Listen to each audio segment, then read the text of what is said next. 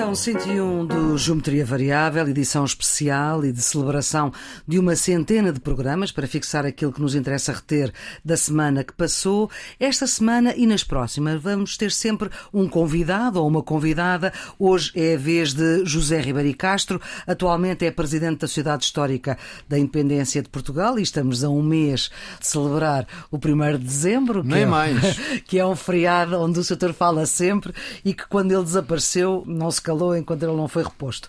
Bom, estamos a um mês disso, foi fundador e líder do CDS, deputado e eurodeputado, é advogado e é o nosso primeiro convidado desta festa que fazemos dos 100 programas do Geometria Variável. Seja então muito bem-vindo, obrigada por ter aceitado o nosso convite. E antes de irmos aos temas desta edição, que como sabe são as eleições no Brasil, as incidências da guerra da Ucrânia e as mortes e manifestações e aquilo que falta fazer uh, no Irão, vamos fixar-nos na direita nas direitas, e foi Marcelo Rebelo de Sousa, talvez o primeiro a diagnosticar uma crise na direita quando ainda ela não era muito percepcionada pela maioria.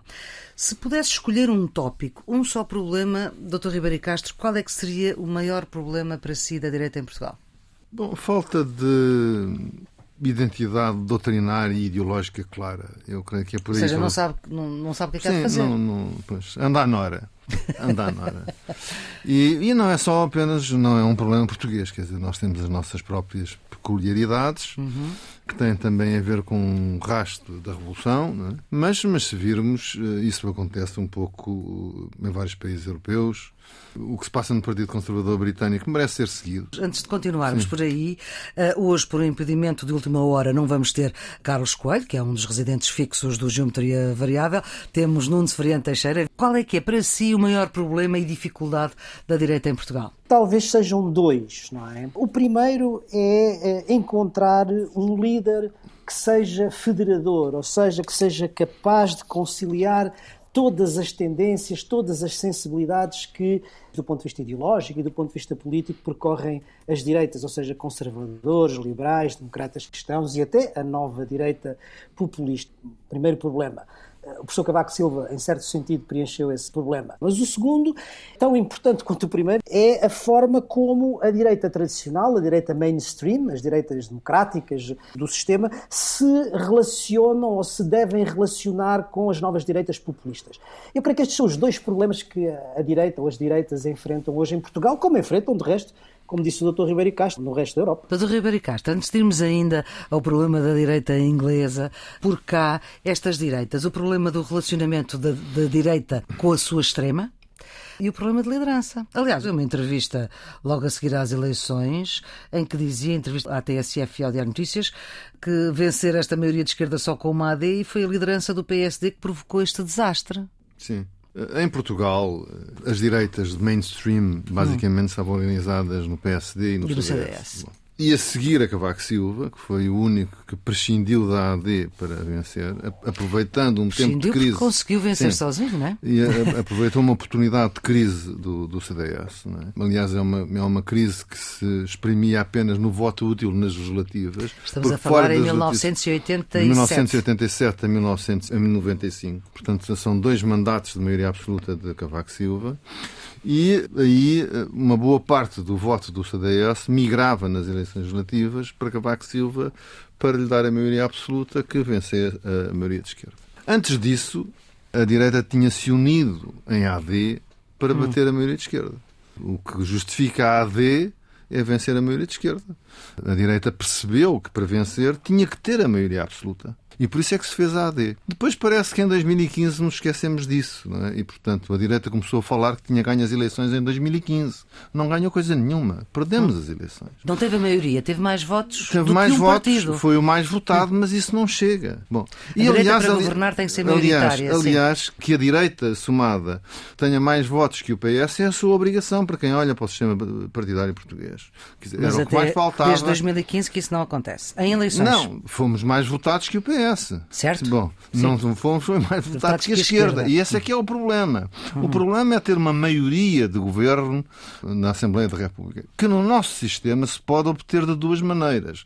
Ou uma maioria de apoio, portanto, maioria absoluta. Foi isso que Passos Coelho e Paulo Portas obtiveram em 2011, mas perderam em 2015. Ou, no mínimo, uma maioria de tolerância, que é a circunstância em que o PS governou muitas vezes sem ter uma maioria de apoio, mas tinha uma maioria de tolerância. E enquanto o toleravam, ele governava ora à esquerda, ora à direita, até que a esquerda o derrubava. Foi assim com Mário Soares e foi assim com José Sócrates no célebre PEC 4. E foi Bom, assim também com António Costa, quando perdeu no orçamento. Sim, é- exatamente. Agora, bom, eu creio que se perdeu um bocadinho essa noção, essa noção em 2015. E a Mas de condução 2015 estratégica- para cá mudou muito a direita. Sim, mas eh, a crise na direita vai se agravando sempre que perde o poder e, portanto, isso é natural. Não é? Portanto, os partidos vivem para ter poder, os grupos organizam para ter poder e, portanto, a crise vai se agravando quando é assim. E houve um erro estratégico e de leitura política fundamental, no meu entender, sempre o disse, que foi esse erro, esse pecado original de entender que se ganhou as eleições em 2015. E eu, como disse várias vezes, se continuarmos a ganhar, a ganhar dessa maneira, vamos sempre perder. E é, infelizmente, o que foi acontecido. Eu creio, aliás, que eh, devia-se ter feito mais coligações dirigidas a tirar a maioria das câmaras ao Partido Socialista logo nas eleições autárquicas de 2017. Isso não foi feito. O Partido Socialista que tinha Mas tido. quem é que não quis? Foi o PSD ou foi o Foram, CDS? foram ambos, foram ambos, porque tinham ganho. Estavam convencidos que tinham ganho. Pois. Quem ganha não precisa de mudar. Só precisa de mudar quem acha que não ganhou e quer ganhar. E a condição para ganhar era isso. Mas essa isso- sua leitura da realidade era muito, muito, muito minoritária. Nem no seu CDS foi feita. praticamente sozinho. Eu estava praticamente sozinho. E ainda hoje, ainda hoje. Ainda hoje isso é eh, recorrente. isso, as sim. Uhum. pessoas repetem esse erro de leitura. Isso é cada vez menos relevante É para o a atualidade. Do seu ponto de vista, é falta de inteligência política? Não, acho que, quer dizer, falta de memória, porque eh, a direita em Portugal sabia isto em 1979. Em Mas depois 1979. desaprendeu. E, depois, aprende- e, e isso conduz a erros eh, consecutivos que depois têm consequências. Agravam as zaragatas, não é? Porque as zaragatas internas dos partidos eh, são potenciadas, obviamente, pelo insucesso consecutivo e às vezes também a AD é feita tardiamente e Uhum. a reboque. Era evidente que, quer em 2015, aliás, nós fomos em AD. Sim. Eh, Port- Em Portugal à PAF, frente, não é? em PAF. não é? Portugal à não frente, tínhamos ido em 2011. Certo. Os dois partidos somados tinham conseguido, mas fomos. Antes de mas, chegarmos mas a era, 2022. era necessária esta concertação estratégica Uhum. nas eleições autárquicas para enfraquecer a base autárquica do Partido Socialista e depois relançar, eh, noutras condições, as candidaturas à direita. Bom, e portanto, isso criou em Portugal terreno para aparecerem outras propostas mais, mais ideológicas, não é? Hum. A Iniciativa Liberal e o Chega, e pronto. Antes de chegarmos a 2022, no fundo, os ouvintes da Geometria Variável já perceberam que hoje o Severino Teixeira, por imperativos profissionais, está à distância. Já sabemos que houve o impedimento de última hora de Carlos Coelho, o outro residente fixo do Geometria Variável. Mas Nuno Severino Teixeira gostava de o ouvir sobre esta ah, lei que Ribeiro Castro deixa aqui ah, de 2015, que parece ter sido o único a perceber que a direita não tinha ganho em 2015. Não, o Dr. Ribeiro Castro não foi o único. Então, a única à direita era o que eu queria dizer. Foi acompanhado pelo Dr. António Costa. Sim, claro, claro. O Dr. António Costa fez a mesma leitura e foi por isso que ele fez a geringonça. E que isso criou terreno, vamos dizer assim, para aquilo que nós hoje, enfim, vimos o primeiro, aliás, a chamar a atenção para isso, como a Flor disse, foi o Presidente da República, digamos, mas hoje em dia muitos estudiosos, muitos cientistas políticos têm olhado para, para a direita, eh, enfim, eh, alguns oriundos, a maioria deles até oriundos da direita. O que tem dedicado trabalho mais, mais sistemático a isso é o Ricardo Marchi e, naturalmente, essa leitura abriu campo para aparecerem no mercado político e no mercado eleitoral à direita outras propostas, como o Dr. Ribeiro Castro já disse, o Chega e a, e a Iniciativa Liberal. Agora, aquilo que do ponto de vista hoje esta reconfiguração das direitas coloca como desafio, que é justamente ganhar uma outra vez o poder, aquilo que me parece é que a grande questão é saber se o ganhar o poder, portanto ter essa maioria parlamentar de apoio a um governo, se pode fazer no estrito quadro da direita mainstream, ou seja, o PSD, o CDS conseguir voltar ao Parlamento e até eventualmente a iniciativa liberal, ou se para fazer a maioria, essa maioria, é preciso integrar o Chega, que tem estado fora dessa direita mainstream, portanto, uma direita mais populista. Não, não vamos já ver. que é um dos pontos mais importantes Exato. e que tem, aliás, dividido no quadro da direita, não é? Exatamente. Temos visto isso. Qual é a sua resposta, da doutor direita, Ribeiro posições Castro? bastante diferentes sobre Bom, a a minha resposta nessa altura interessa pouco. Sim, dizer, mas eh, interessa-nos a nós a que resposta, convidámos sim, a para resposta- a ouvir falar tem que ser precisamente sobre isto. Pelas pessoas que, que lideram os partidos. Claro. E, portanto, eu considero, vamos lá ver, o, a Iniciativa Liberal e o Chega são eh, propostas políticas fundamentalmente diferentes em questões eh, essenciais. A Iniciativa Liberal representa uma corrente de pensamento conhecida que, Que o CDS fundamental- de antes também abarcava, mais e ou o menos. PSD, e o PSD, E o PSD, sim. Portanto, e, e até, o, o- até o Partido Socialista havia uma chamada esquerda liberal. Bom, mas, A ala portanto, direita o- do Partido os, Socialista, Os sim. liberais em Portugal nunca se tinham querido organizar como um partido e, portanto, Uhum. seguiam aquilo que eu chamava a estratégia dos cucos. Isto é, vazia o ninho no ninho dos outros. E, portanto, era mais cómodo. Dava eh, menos trabalho. Dava menos trabalho. E, Era mais portanto, e, e como eram acolhidos, e portanto claro. havia alguma ancestralidade na antiga ala liberal do antigo regime que convergiu no, no PPD, PSD, quer em alguns liberais do tempo do CDS, portanto, isso tinha alguma naturalidade. Eh, Recentemente resolveram assumir o desafio de terem o seu próprio partido, e não há dúvida nenhuma que tem um pensamento próprio, e portanto, o legado do pensamento liberal, do ponto de vista político e, e económico, é muito importante eh, para as democracias eh, modernas, ainda que eu seja, faço parte de correntes pós-liberais, mas é obviamente. Conservador. Eu sou um CCCP, conservador cristão católico personalista português, se quiser. Bom, é assim que eu me defino. Eu reconheço o liberalismo político, a importância que tem para o constitucionalismo contemporâneo e, e, obviamente, na economia de iniciativa privada, liberal. Muito bem, liberalismo sobre os liberais já percebemos. E o resto? O Chega, o Chega, o seu nome diz tudo, não é? Quer dizer, o Chega é uma interjeição, não é um partido. Digo muitas vezes isso, portanto, é, um, é um partido basta, chega. Pronto, portanto, interpreta as iras acumuladas na sociedade portuguesa e, e como E grita. infelizmente, e como infelizmente há muitas razões para as pessoas estarem irritadas e alguns dos partidos à direita deixaram de representar questões sociais que lhes estavam confiadas, nomeadamente questões do, do pensamento conservador e outros, não é? Bom, eh, esse eleitorado ficou disponível para ir, ir, atrás de um, não é aquele artista da flauta que leva os ratos atrás porque os encanta, mas é aquele pregoeiro eh, que grita e leva atrás as pessoas que Pronto. eh, E se o que é que, sentem e o eh, que, é que a direita em Portanto, eu- crise eu tem que fazer? eu creio que é fundamental para os partidos crescerem, nomeadamente o CDS foi reduzido à expressão mínima, não é? tem que representar, com consistência doutrinária e política, questões sociais que preocupam o seu eleitorado. Se o não fizer, não vai crescer. E esse é um problema muito sério para os partidos e pode também acontecer ao PSD, porque isso acontece um pouco por toda a Europa. Nós vemos aqui em Espanha a mesma coisa, vemos também a Itália, enfim, que vai em não sei quantas recomposições partidárias, desde a Operação Mãos Limpas, que estourou com a democracia cristã, e, enfim, o Partido Eurocomunista foi por causa da queda do muro, Sim. que acontece mais ou menos na mesma altura. Na direita francesa também, enfim, que se foi decompondo sucessivamente depois da morte de De Gaulle, em vezes eh, sucessivas.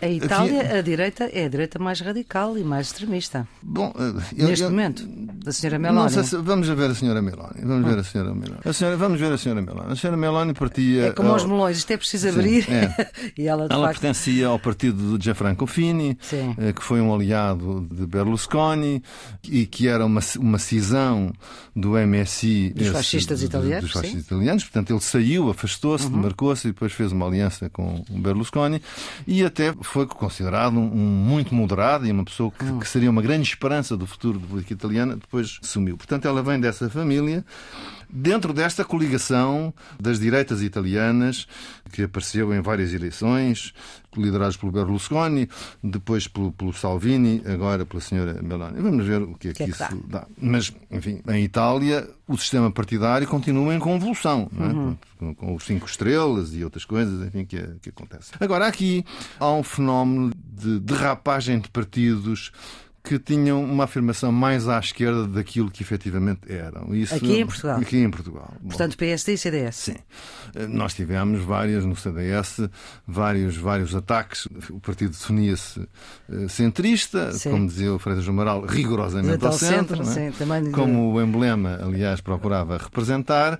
Mas, equidistante. A Freitas Amaral falava da equidistância entre o PS e o PSD. Nós estávamos entre a imagem do rigorosamente ao centro, ou como o Partido Comunista nos designava, o partido da extrema-direita parlamentar, o, o, partido caminhava neste, neste quadro. E houve vários movimentos de ataque à direita, enfim, desde logo eh, um congresso foi o terceiro congresso, que o grito era para o norte e para a direita. Depois o movimento da eleição de Francisco Lucas Pires foi isso. Depois o PP, a formação do PP, houve com uma Paulo ruptura. Portas, mas não Monteiro. Monteiro. Sim, sim, também claro. com Paulo Portas, mas Paulo Portas, Paulo Portas fora, sim, fora, fora, apoiava sim. a partir de fora e, uhum. portanto, o, o Partido Popular procurou ser uma ruptura com o Partido do Centro e a formação do CDS como partido da direita. Aliás, uhum. é isso que está no, no programa. E, e portanto, o, o, CDS hoje tem um problema que já foi várias coisas. É, exatamente. Já foi várias coisas. Aqui Concordo e discordo do Nuno Severino Teixeira. É evidente, um líder pode resolver o problema, mas também o pode criar. Não é? O CDS é um partido que, historicamente, não foi feito atrás de um líder, ainda que tivesse líderes fortes, Franja Amaral, Marta Costa, Lucas Pires, Adriano Moreira, não se fez à volta de um líder mas de um programa e de uma declaração de princípios. É evidente que Paulo Portas foi um líder forte. Foi, foi um líder forte e procurou seguir esse modelo, uhum. não é? Ele não queria manifestamente um partido com uma base programática e até uhum. era um pouco alérgico a estas questões ideológicas. Sim. sim, foi eurocético, depois deixou de ser. Isso depois, quando esse líder que fez esse partido se vai embora, é um problema. Foi um problema para si, enfim, não vamos estar a falar disso agora. Sim. Um partido vive se tem um tronco doutrinário em que, independentemente das lideranças circunstanciais e das alianças que o partido faz, define a base do partido e o seu eleitorado. E esse, esse é o problema. Eu não sei se depois de todas as tropelias que se têm passado dentro do CDS, isso ainda existe ou não. Portanto, uhum. isso é o grande desafio que acontece. Não é? Eu não quero simplificar, mas para si a direita podia voltar a ser maioritária em relação à esquerda se se juntasse? E qual era a direita que se podia juntar? Bom, tem que ser, eu acho que mais tarde ou mais cedo isso vai acontecer, de uma forma certo. ou de outra isso vai acontecer. É? Uhum. Mas para fecharmos este assunto. E, acho que é com uma, uma convergência destas partes. É? Quais partes? De todas as partes? Sim, mas... Ou é por alguma parte de fora?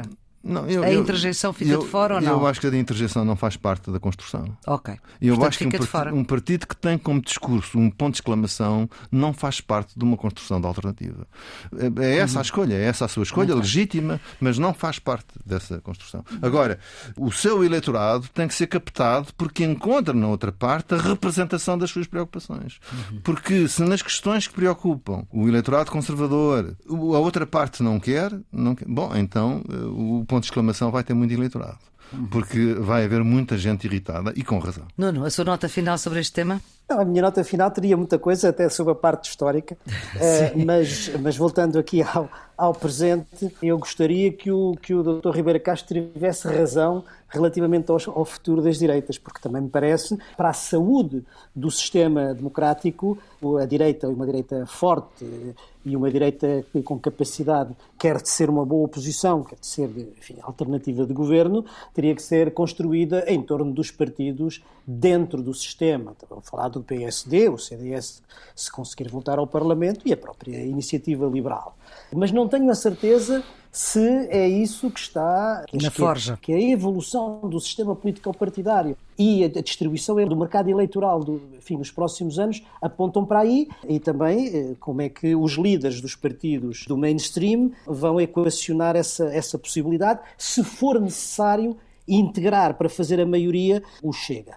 E a minha preocupação nesse, nesse sentido, não, não sei o que é que vai acontecer, bem entendido, mas a minha preocupação é que as consequências, em primeiro lugar, sobre os próprios partidos da direita mainstream, que tenderão naturalmente para absorver, para atrair esse eleitorado que virá da direita populista do Chega, terão provavelmente que integrar alguns temas que preocupam uhum. e que são temas bandeira dos partidos populistas, terão eventualmente que radicalizar algum discurso, e isso é uma preocupação que eu tenho relativamente ao efeito que pode ter sobre os próprios partidos da direita, da direita mainstream. Mas, sobretudo, a mim preocupa-me as consequências que isso terá sobre o sistema político partidário português e a qualidade da nossa democracia.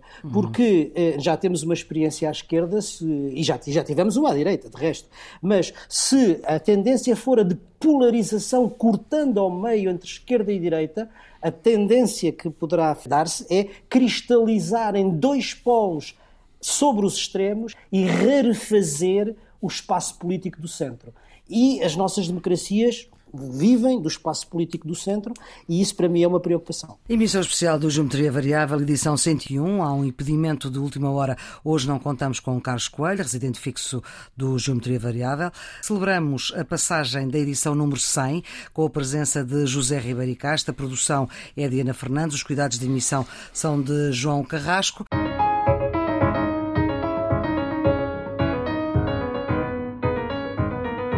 E agora Brasil. Sabemos que amanhã, quando for o dia 1 de janeiro, amanhã vai ser outro dia, como diz a canção de Chico Buarque, que ecoa nestes dias de mudança. Canção assinada à época com o pseudónimo Julinho da Adelaide, para poder passar na censura brasileira. Mas o que se está a passar no Brasil parece ser mais do que uma réplica ao fenómeno Trump e ao que se passou nos Estados Unidos. Houve uma aceitação tácita dos resultados sem reconhecimento da derrota, nem dar os parabéns ao adversário que é o mínimo da convivência democrática. Isto pode ser um inferno até janeiro. Que Brasil é que vai chegar uh, em janeiro às mãos de Lula? Olha, eu, eu estava a ouvir o Nuno Severino Teixeira a acabar a parte anterior. Sim e ele apontou para o Brasil, o que se passa no Brasil. Claro. Portanto, é o que se passa no Brasil. Exatamente. O que ele previu para o nosso futuro é o que estamos a ver que acontece no Brasil. É? E o que é que acontece no Brasil? São umas eleições disputadas entre um ladrão e um fascista.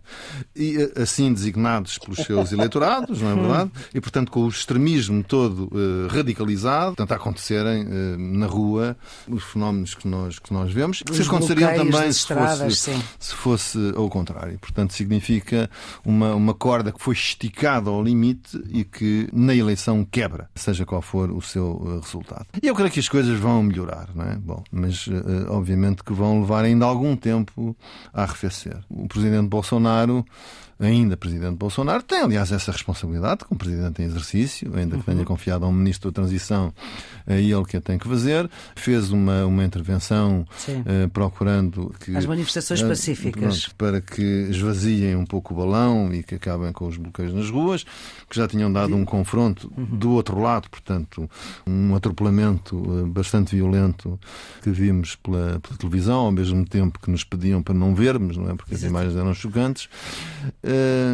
Mas, mas, portanto, eu espero que isso aconteça. As Forças Armadas deram logo um sinal claro de que iriam cumprir a Constituição. Conhecer portanto, os resultados. Sim, portanto, aqueles apelos na rua, uhum. citados, intervenção federal, intervenção federal, caíram em saco roto e, portanto, não é imaginável, não, não há o menor ambiente, nem, nem no Brasil, nem no continente americano, nem no mundo. Isso, isso é impensável que isso aconteça.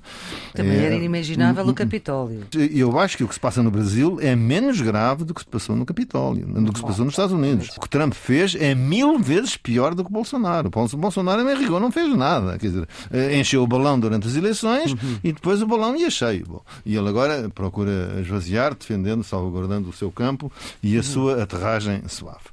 Trump, enfim, como infelizmente creio que ainda iremos ver, porque esse processo Sim. continua, claro. fez de facto o inimaginável, o inimaginável no hemisfério norte e numa democracia tão antiga e tão celebrada e uma revolução tão digna quanto é a Revolução Americana.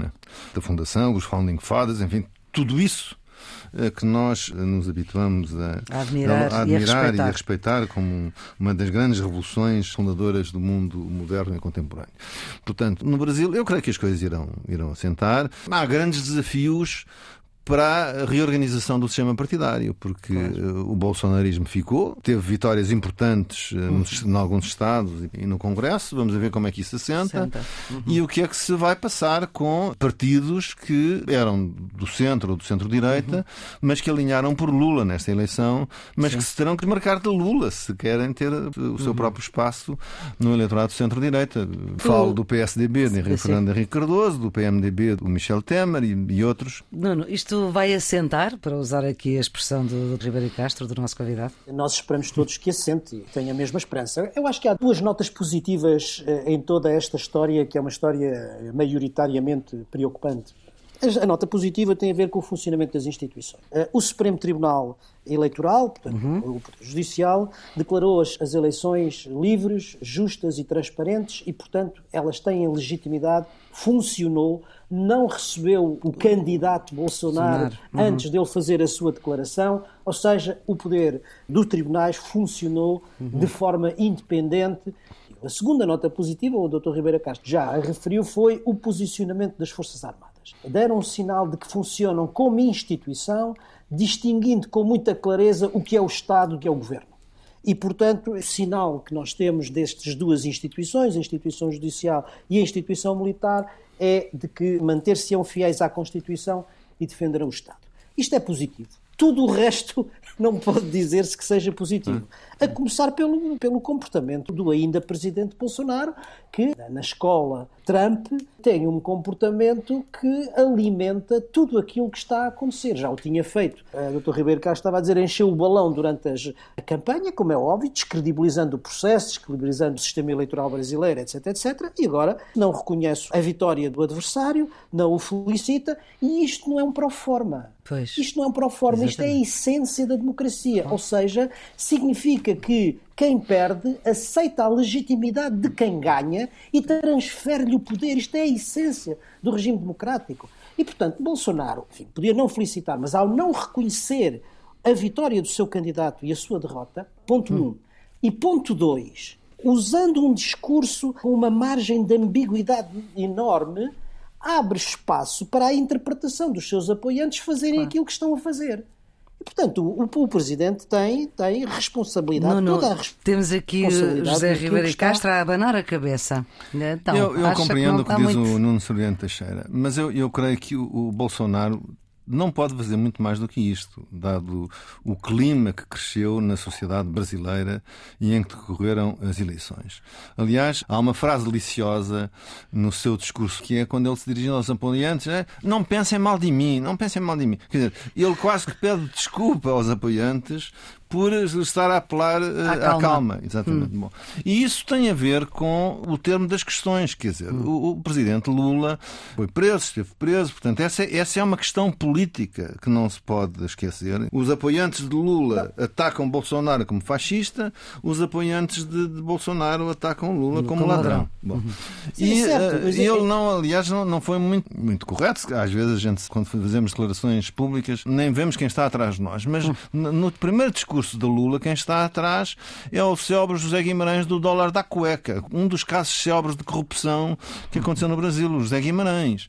Portanto, esse é um tema explosivo da sociedade brasileira e que a gente vê nos manifestantes na rua é o que eles dizem. Portanto, Mas ele tem que manter a capacidade de condução dessas pessoas, conduzindo-as para formas de expressão pacífica, etc. Mas as pessoas eh, é isso que acreditam, é isso que pensam, é uhum. é isso que dizem. Quer dizer, que, que, que o Presidente tem responsabilidade, enfim, na ponta que as as coisas chegaram e na ambiguidade do seu discurso relativamente àquilo que está a passar. Agora, a outra parte é que justamente por causa da polarização extrema a que as coisas chegaram, os dois candidatos tinham índices de rejeição absolutamente claro. gigantescos. Quer dizer, era maior a rejeição do que o apoio. Uhum. Isto significa, posso estar enganado, mas do ponto de vista político, que a eleição, a, a diferença dos 2 milhões de votos que lhe deram a vitória, para além, obviamente, dos petistas militantes e de quem o apoia eh, do ponto de vista ideológico e político, há uma grande fatia desse eleitorado que vota Lula não em favor de Lula.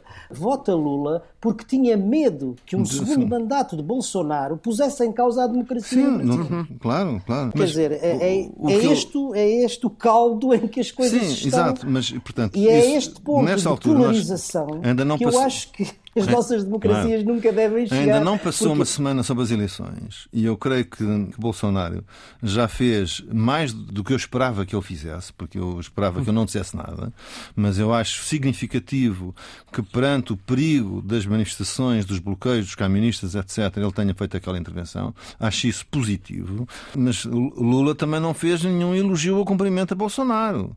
Não fez. E seria saudável que o fizesse, mas, mas não é expectável que o faça nessa altura. Eu ponho as coisas assim.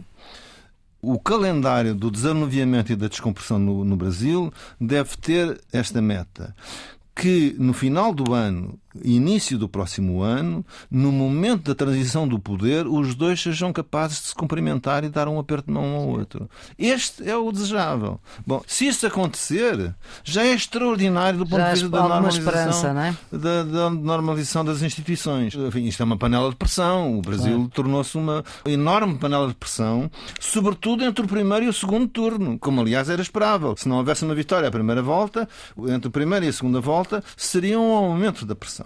É é expectável que isso aconteça e desejemos que os dois adversários, ou melhor, não é os dois adversários, que o presidente que sai e o presidente que entra sejam capazes de se cumprimentar, É, esse- olhos nos olhos e mão na mão.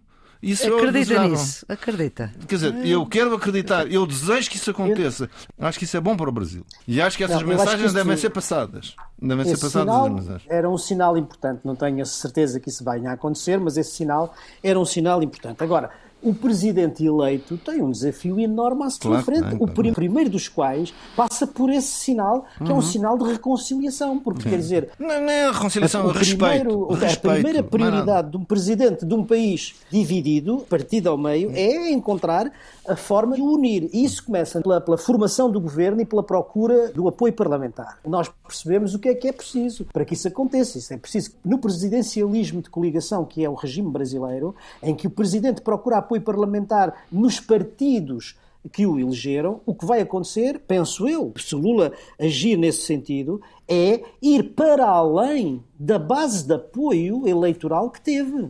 Para procurar, justamente, como dizia o Dr. Ribeiro Castro, pôr o MDB, o PSD, o PDT, portanto a Michel, O Michel Temer, sim, a o Simone Gomes, dizer, Simone. todas as forças do centro e das forças da própria direita moderada, no sentido de encontrar uma base de apoio parlamentar que lhe permita governar e, ao mesmo tempo, dar esse sinal de algum pragmatismo, não é? É um dos temas que nós aqui no Geometria Variável vamos acompanhar com todo o cuidado. Outro dos temas que não tem saído da nossa agenda do Geometria e foi logo assim que Mahasa Amini foi morta pela polícia de costumes por ter o véu mal posto. Oficialmente, a rapariga de 22 anos teve um ataque cardíaco e desde aí os protestos nas ruas em Teherão, estamos a falar de meados de setembro, não param. eh, protestos e mortes. E não sei se sabiam, mas temos um treinador português eh, de futebol no Irão, que é o Ricardo Sapinto, jogador que integrou a, a geração de ouro da seleção nacional e que eh, ganhou esta semana a supertaça do Irão pelo Stegal. Eu espero estar a dizer bem o nome. Stegal é o clube que o Sapinto treina. Dedicou esta taça às mulheres e aos homens do Irão que estão a sofrer, disse ele. Disse até que a vida está acima do futebol. E o que foi mais interessante é que a equipa não festejou a taça, a supertaça do Irão, e a televisão estatal cortou a emissão ao perceber que a equipa não ia festejar, precisamente por causa daquilo que se está a acontecer no Irão. Isto numa altura em que isto se cruza com a guerra da Ucrânia, com os drones que o Irão está a fornecer. Estamos a ver um país que está na rua e que está já passou todas as barreiras. Já não se percebe que regime é aquele que ainda se segura, Dr. Ribeiro Castro. Um abraço ao Sapinto. Eh, O que se passa no Irão eh, é inimaginável. Quer dizer, é inimaginável que no ano 2022, no século XXI, eh, um regime esteja a explodir porque uma mulher não usou propriamente o véu. Dizer, É uma coisa inacreditável. E, portanto, eh, todas as pressões que puderem fazer sobre o regime iraniano por causa desta questão são poucas. Eh, Este regime tem que mudar ou tem que cair. Não, não tem outra solução. Não, não. É inimaginável, na verdade é o que está a acontecer. Esta história do, do uso do véu é uma coisa que tem uma, uma história no Irão que é uma história complexa. Porque no tempo do Shah, no tempo da Turquia, em 1936 ou por aí, foi proibido o uso do véu como símbolo da ocidentalização do regime, do país e, portanto, de vitória da modernidade contra a tradição. Quando vêm os ayatollahs, depois da Revolução de 79, em 80 e 83, impõem o véu, também por decreto, não é verdade? Com esses dress codes todos que, que levam a, a esse exagero, como símbolo da vitória do Islão, da lei islâmica, sobre a monarquia que tinha sido repressiva e o Ocidente e tudo isso. E, portanto, o que acontece aqui é que o véu tem sido usado como uma forma de instrumentalizar o corpo das mulheres e a vida, de, sobretudo das mulheres, em função, digamos, de desígnios políticos. Como nem, nem é o corpo, é um, uma peça de vestuário. Peça, peça de vestuário, mas quer dizer, com, que se simboliza dizer, a liberdade da Como opção. é que tem que Quer dizer, não é só isso. isso claro, é, eu sei, eu é, sei. Isso eu é, sei. É a ponta do iceberg. Não pode Sim, mas eu diria que em 2022, não pode entrar claro, num sei, hotel sei, sem. em dizer, 2022 é inimaginável que, é imaginável. inimaginável Agora, que uma mulher seja perseguida porque põe o véu ou porque tira o véu. Quer dizer, ou porque tira o véu. Quer dizer, não, não, quer dizer, fosse pela linha Agora, do chá ou contra a linha do chá, é intolerável. Pronto. Há aqui uma coisa que é curiosa e que protestos no Irão há desde o princípio da Revolução e, e recentemente houve vários, não é? 2019, Sim. 2015, 2009, por aí fora. Qual é a diferença destes protestos em relação aos anteriores? Hum. É que nos outros eles protestavam, vinham para a rua por coisas materiais, porque subia o preço dos transportes, porque a gasolina estava cara, Sim. porque os preços da alimentação. Hum. Aqui não se trata disso, trata-se de questões simbólicas, trata-se de, de, defesa dos direitos das pessoas, quer dizer, hum. dos direitos das mulheres, mas dos direitos das pessoas.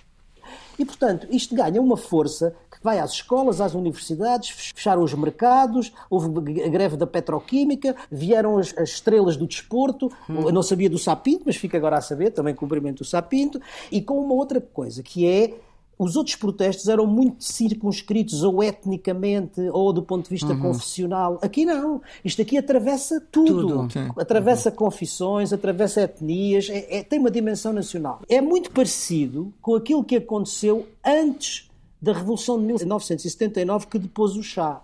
Qual é a diferença? É que faltam aqui ainda duas coisas para isto se tornar uma revolução e mudar o regime. Um líder. Falta uma liderança Ora. e falta um quadro organizativo porque até agora, tanto quanto vemos, os manifestantes, enfim, é via internet, via redes sociais, portanto é uma coisa muito inorgânica. Não há organização. Não há um corpo político. Então, e a rapariga que foi assassinada pode ser mártir, mas não é líder, não pode ser. Portanto, Sim, falta pois, aqui claro. estes dois elementos para que isto se transforme de facto numa revolução e altere. altere mas de facto, o, o regime iraniano regime. tem uma rigidez ideológica em todas as questões que é de facto impressionante. É? Eu lembro quando era presidente da Comissão de Negócios Estrangeiros do Parlamento, eh, recebemos às tantas o Ministro dos Estrangeiros do Irão e eu, no fim, achando que era muito esperto e que o ia entalar, perguntei-lhe: Mas olha, o Sr. Ministro e tal, eh, diz que a posição do, do Irão recusa a existência do Estado de Israel, não acredita que isso é uma questão que contribui para a guerra e impede a paz no Médio Oriente? E ele responde com não, não, não. A existência do Estado de Israel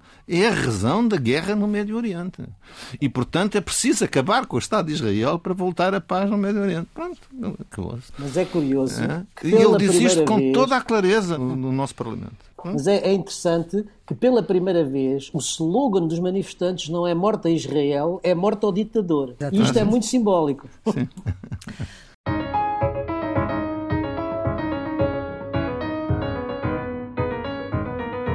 E vamos para os nossos redondos, bicudos e quadrados. Eh, começamos hoje por José Ribeiro e Castro. Qual é que é o seu redondo? É o wishful thinking. ok. São, são, coisas que eu quero que corram bem. Não é? Ok que é o crescimento económico, que eu creio que deve ser duradouro, durável. Eu creio que nós devemos ter por meta estarmos na média europeia quando fizermos uh, 50 anos, 50 anos 25 de Abril? Da, seria ótimo. Ah. 50 anos da, da adesão, Ai, da adesão em 2036, não é? Okay. Significa um crescimento regular e passamos a ser contribuintes líquidos. Quer dizer, nós temos que sair da cauda e, e afastarmos da cauda. Em é o seu redondo. Crescimento em... económico Bom. em 2036. E, e, também a rede ferroviária e interligações elétricas. Acho que são duas linhas de progresso fundamental para Portugal e que têm a ver também com a nossa ligação Europa. Nuno Severino Teixeira, ao seu redondo? Não está longe do, do Dr. Ribeiro Castro e vai para a subida do rating de Portugal. De ouvir mais República. notícias. Nós portugueses estamos habituados a ouvir mais notícias associadas às agências de rating, mas desta vez foi diferente. Quer dizer, num sinal muito positivo para a economia portuguesa, a Fitch acompanhou a DBRS e a Standard Poor's na subida da notação da dívida portuguesa com uma perspectiva uhum. positiva, assinalando o crescimento económico e, sobretudo, a diminuição da dívida. Eu acho que isto é um reconhecimento internacional de confiança no país, no esforço que todos temos feito para que Portugal não volte a correr o risco que corremos aqui há uns tempos atrás nos anos da Troika. E agora o seu quadrado? Tem a ver com a, a lei de nacionalidade dos sefarditas. Ah. É uma lei generosa que foi adotada em 2013 e depois entrou em vigor em 2015 quando saiu o regulamento, mas depois entrou em derrapagem eh, a partir de certa altura. Eh, houve várias denúncias, aliás, contra uma das comunidades judaicas, até um, um, um, rabino teve medidas de coação, enfim, já foram levantadas, aliás, com uma decisão de relação bastante vigorosa e violenta contra as acusações que tinham sido feitas, mas há, há coisas que não se percebem, é porque é que o governo não regulamentou a lei, porque esse é que era o problema. O problema não está na lei orgânica, que é uma lei de alta qualificação, aí não havia problemas, no meu entender. Uhum. O regulamento feito em 2015 é que não podia antecipar os problemas que surgiram e quando surgiram, excesso de caudal e dúvidas quanto à consistência de algumas certificações, isso devia ter sido alterado. Ora, não foi feito logo. Nós soubemos dos problemas em 2020, mas de facto vimos em 2020 que eles já tinham começado em 2018 e uh, o regulamento só saiu em 2022, portanto perderam-se uhum. mais dois anos. Também com duas curiosidades que ninguém consegue entender. É depois do alarme que se fez. Uma é dizer que enquanto o regulamento se aplica a todos os processos pendentes, não se aplica aos processos judeus sevardidas pendentes, só se aplicará aos novos. Aos novos, sim. Portanto, criou-se um regime excepcional. E depois, enquanto o regulamento entrou em vigor 15 dias depois para todos os casos, para os judeus sefarditas ainda demorou seis meses, só hum. entrou em vigor no princípio de setembro. O que deu um efeito de chamada, que deu aquele espetáculo de processos aos milhares a entrarem eh, na conservatória. Portanto, o governo tem que explicar isto. Quer dizer, é preciso explicar isso, como também é preciso explicar bem o caso do, de Abramovich, não é? Eh, que causou bastante curiosidade e surpresa, mas, enfim, alguém aprovou e não é obrigatório aprovar. Claro. E depois também a imprensa disse que alguém tinha pedido uma aceleração do processo do Abramovich. E é importante saber quem é que, quem é pediu, pediu essa aceleração e quem é que concedeu essa aceleração e porquê. Não, não se pode atirar eh, para comunidades judaicas responsabilidades que não são delas, no meu entender. Não no seu quadrado? Para a tensão crescente entre as duas Coreias. Nos últimos dias, a Coreia do Norte disparou uma barreira de, salvo ver, 23 mísseis que ameaçou a Coreia do Sul eh, e o Japão e o próprio status quo da segurança na região. E pela primeira vez desde a Guerra da Coreia, em 1953, um míssil atravessou a linha limite norte, ou seja, a linha que separa as duas Coreias, levando ao Paralelo disparo... 38. Eh, sim, portanto levou à resposta com três mísseis por parte da Coreia do Sul. E quer dizer, uhum. num clima em que estamos de guerra na Ucrânia, de rivalidade entre os Estados Unidos e a China, Quer dizer, o sistema internacional pode precisar de tudo, mas menos de outro foco de tensão e de conflito. O seu bicudo, Dr. Ribeiro Castro. A Rússia e as Nações Unidas. Sim. Está tudo a correr mal e vai acabar mal. Não é? quer, dizer, quer dizer, a Rússia já perdeu esmagadoramente duas votações na Assembleia Geral das Nações Unidas. É? Bom, mas depois não acontece nada. Desafia frontalmente a Carta das Nações Unidas. Como secretário-geral já o disse com todas as letras e muito bem, aliás, mais do que uma vez. Mas não, não passa nada. E, portanto, não é confrontado sistematicamente no Conselho de Segurança. E eu já sugeri sugeri, e aliás descobri isso, que o Conselho de Segurança fosse reunir a Kiev. Coisa que pode fazer. Pode ir hum. reunir a Kiev. Aliás, eu fui, fui ver a carta, que tinha estudado, mas já não me lembrava, para ver se impedia. Não só não impede, como prevê que possa fazer. A carta prevê que o Conselho de Segurança reúna fora da sede da organização quando isso sirva melhor o propósito do seu mandato. Bom, da ora, é, evidente, da paz ora. é evidente que uma reunião do Conselho de Segurança em Kiev, neste inverno, tinha um efeito enorme. Eu acho difícil que reúna, mas uhum. pôr a rolar a bola da convocação desse Conselho Exato. faz as forças organizarem-se em termos que são objetivamente favoráveis à, paz. Quer dizer, a Rússia, uhum. além de tudo o que já tem dito, que já tem sido dito e que nós vemos e, e, e falta a verdade, enfim, é um Estado que usa como instrumento de política de defesa e de política externa uma coisa chamada Grupo Wagner. Isto é um Estado pária, é um Estado que não merece a menor credibilidade. Uhum. É uma organização de bandidos. É um, como é que se chama? Um, um oligarca de metralhadora. Quer dizer, é, um, é, é de facto inacreditável que as Nações Unidas não ponham em sentido um membro permanente do Conselho de Segurança que afronta de uma forma tão uhum. violenta e gritante a Carta das Nações Unidas. Unidas. O seu bicudo, Nuno? Vai para a crueldade da guerra e, em particular, o que se passa na Ucrânia. Dizer, aconteceu há mais ou menos duas semanas, o maestro Yuri Karpatenko recusou participar com a sua orquestra num concerto que tinha sido organizado pelas forças russas para celebrar e demonstrar o clima de paz no território que tinham acabado de ocupar. Ora, a recusa em colaborar com o invasor resultou em quê? No bárbaro, gratuito assassinato do maestro. Quer dizer, isto não é só mais um crime de guerra, quer uhum. dizer, das forças russas, é a barbaridade total.